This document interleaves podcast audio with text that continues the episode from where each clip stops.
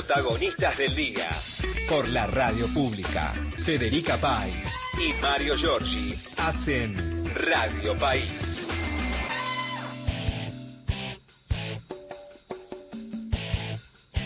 13 horas y 21 minutos y decíamos Día del Militante. A ver, lo resumimos, Marito, ¿me ayudás? Bueno, 50 años de la llegada de Juan Domingo Perón, el 17 de noviembre del año 72, después de 17 años de lucha militante, de resistencia y de este, la necesidad de recuperar ese país eh, con el que muchas generaciones vinieron, se criaron, tuvieron sus días felices, más el aguinaldo, más las respuestas a los derechos de los trabajadores, que mm, este, ya yo creo que excede el peronismo. El día del militante, militante es aquel que por una función social por el otro, el recuerdo, la atención, la solidaridad excede un partido político y no son necesariamente los que llegan a tener cargos públicos, no los militantes. Eh, volviendo al Día del Militante, un viaje con mucha épica, una llegada también. El Archivo General de la Nación tiene una galería de fotos que vale la pena recorrer si ustedes no, no, pertenecen a esa generación, como podemos ser muchos de los que lo conocemos solo a través de la revisión histórica, y hay otros que estuvieron allí presentes. Y Perón tomando el mando ahí al toque, porque para el auto está la foto histórica de Rucci con el paraguas, mm, Medina y demás, este, en el medio del camino para saludar a los 300 y pico que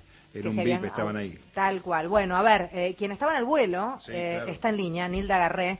Eh, venía en ese avión con Perón. Nilda, gracias por atendernos. Federica Páez te saluda aquí con Marito, Giorgi y el equipo. ¿Cómo va?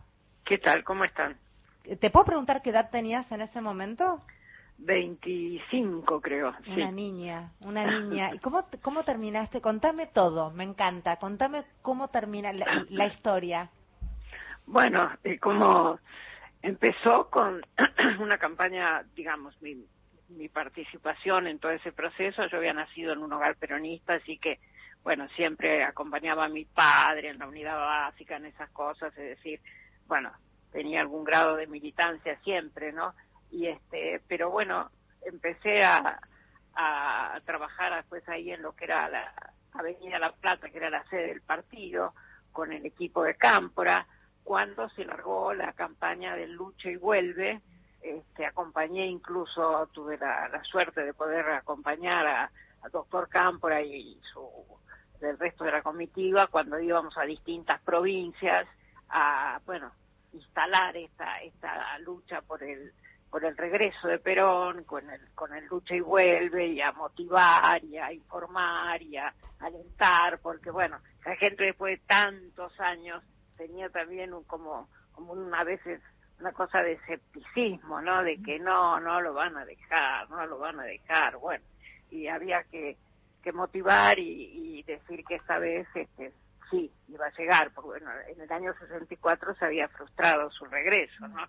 Este, lo habían parado en el aeropuerto de Río de Janeiro y bueno, y no, no lo dejaron llegar a Buenos Aires. Este, y eso que era un gobierno constitucional, el doctor Ilía, que bueno, era un hombre honesto incluso, pero este, bueno, las presiones militares se ve que lo forzaron a, a interponer también su, su autoridad para parar el avión. Entonces había, bueno, había este, algunos que, se mostraban escépticos. Así que hubo que motivar, ayudó mucho en ese momento también la participación de cada vez más jóvenes en esas campañas de, lucha y vuelve y en esos eh, este, actos que se hacían y este, bueno, porque eh, se incorporó una generación nueva, joven, entera, que no había conocido incluso la época de Perón en muchos de ellos, que incluso venían de hogares muy antiperonistas también muchos de ellos, pero que bueno, se enrolaron en esa corriente que fue tan masiva y tan entusiasta. Y bueno, el significado del regreso, eh, eh, yo siempre digo, no hay que no hay que simplificarlo solamente a la reparación de una injusticia terrible de impedirle a un argentino, que además había sido dos veces presidente de la República democráticamente, este, después de derrocarlo, además impedir mencionar el nombre de él este, y prohibirle volver a su país, un ciudadano argentino, bueno, en fin, además de proscribir su movimiento, fueron años y años en que no se podía votar, eh, todas las enormes mayorías peronistas no podían votar por su partido, era una, situación de arbitrariedad y de ilegalidad impresionante. Así que este, el regreso fue la ruptura de toda esa injusticia y de toda esa ilegalidad, ¿no?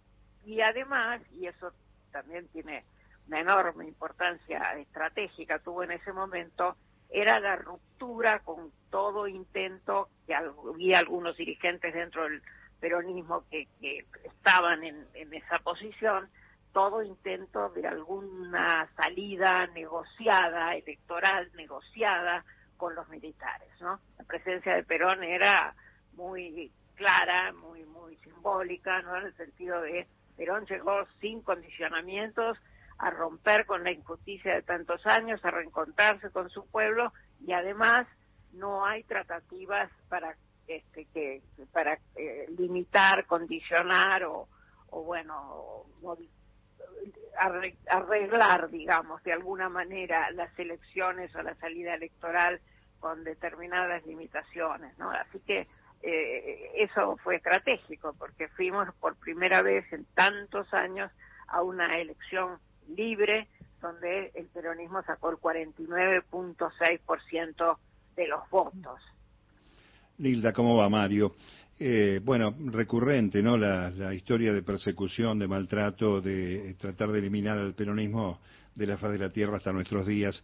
Pero en ese viaje en el Giuseppe Verdi, que así se llamaba el avión de Italia, casi, casi este, un, un remedo lírico de ese regreso, Ustedes no lo pudieron ver a Perón, viajó en primera tranquilo, no lo vieron a bordo, ¿no? No, no, bueno, obviamente por este consejo médico, claro que era casi obvio, ¿no? Tenía que, imagínese si tenía que saludar Perón, este, con el entusiasmo que teníamos todos a 150 que éramos, creo, 154, pobres, hubiéramos dejado exhaustos, ¿no? Y muchos pibes y pibas en esos 154, efectivamente. No, había de todo, había de todo, no, no, había de todo, había dirigentes de, peronismo tradicional, que habían sido gobernadores, que eran ahora presidentes del partido, había muchos deportistas, había muchos artistas también, había algunos sacerdotes como el padre Mujica y el padre Bernaza, eh, había este cantores como el Carril, qué sé yo, ¿no? Eh, eh, o, actores como este actrices como este Chunchuna Villafañe, este qué sé yo, estaba Marta Lynch, una escritora, es decir, este bueno, y sindicalistas, por supuesto, en fin, había, había dirigentes este, políticos tradicionales de las provincias, Obregón Cano, Videgain, qué sé yo, eh, Hay un momento... Hay un momento donde un oficial, si no me equivoco, es un comodoro, que empieza a sugerirle al general que el avión vaya para otro lado por los movimientos que había en Ezeiza y porque la dictadura no quería que se produjera un hecho como el que se iba a producir irremediablemente, ¿no? Bueno, eh, que yo sepa hubo un mensaje del comandante de la nave este, que le hace llegar al, general diciendo que por razones que había mal tiempo no en, toda la zona acá del río de la plata este, bueno que podía haber aeropuertos alternativos no en fin entiendo que era una forma sugerida de, decirle que bueno este si, si quería aterrizar en en Montevideo se podía aterrizar en Montevideo. A checar el impacto no político de la llegada. Ya tomó el mando ahí Perón, dicen. Claro, y ahí a qué hora dígale al, al, comandante este, a qué hora está prevista la, la llegada. Entonces le respondieron a las 11 de la mañana, bueno, que el general Perón le pide que sea puntual. Nada más. Eh, Nada más. ¿Tenías, ¿Tenías noción, Nilda, de que eso era, era un hecho histórico de la envergadura que después fue? Sí, sí, por supuesto. Teníamos, estábamos todos muy, muy entusiasmados, muy conscientes de lo que significaba este, eso en la lucha contra la dictadura, en la salida esa de la final de la dictadura y además en como reivindicación del pueblo peronista, ¿no? Sí, Perón era era un símbolo y era el que podía, este, bueno, desde acá, si bien había conducido durante los 18 años, 17 y pico, 18, eh, movimiento siempre a la distancia, bueno, pero acá era en el terreno, en su mm. país, en su patria, ¿no? De la que estuvo privado, en la que estuvo privado de estar durante. Era un hecho de justicia histórica realmente muy importante y bueno, era un avance popular muy importante. Así que sí, había mucha emoción en el avión, todo eso, no sé cómo nos lo tiramos abajo, porque cantábamos, saltábamos. Este, en fin, cada vez cuando, cuando el, el comandante de la nave dijo, este señor general, estamos volando cielo argentino. Bueno, imagínese lo Debe haber sido este, impactante.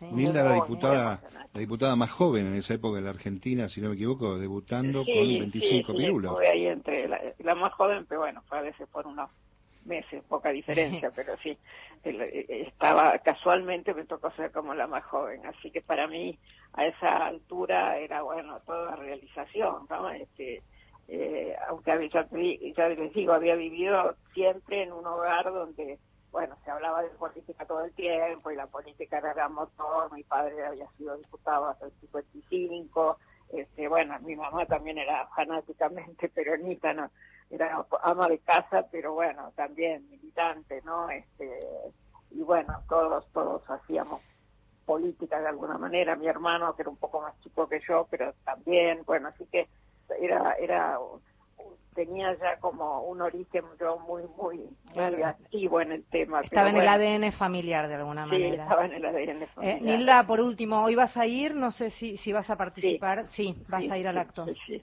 Vamos a tratar de llegar, de que está todo bastante... Mm, sí, se espera mucha, mucha gente, absolutamente. tu mirada del momento político que estamos viviendo, ¿cómo ves? Bueno, un momento muy difícil, por supuesto, porque eh, heredamos una situación muy, muy compleja, a la que, bueno, como todos sabemos, se agregó la pandemia, ahora la guerra, en fin, eh, tenemos, este, eh, la verdad, una cantidad de hechos que no ayudan y, bueno, y sobre todo los condicionamientos, ¿no?, de ese préstamo terrible, el más grande que dio el Fondo Monetario a alguien, bueno, se lo dio a Maxi justamente.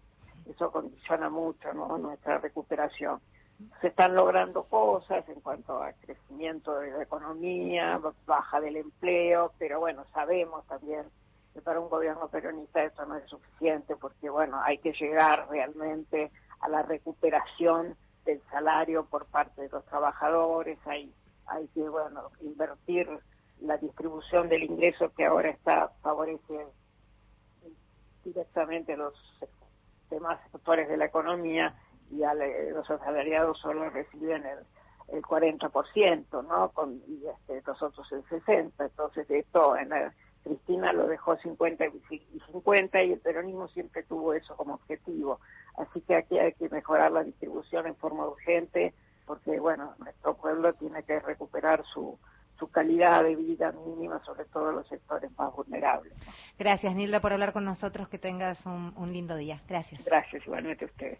Nilda Garrés, quien estaba hablando, em, abogada, fue ministra de Defensa y de Seguridad, fue elegida en cinco oportunidades como diputada nacional, pero lo más importante hoy es que vino en ese avión en el Día de la Militancia, a los 25 años fue parte de esa comitiva.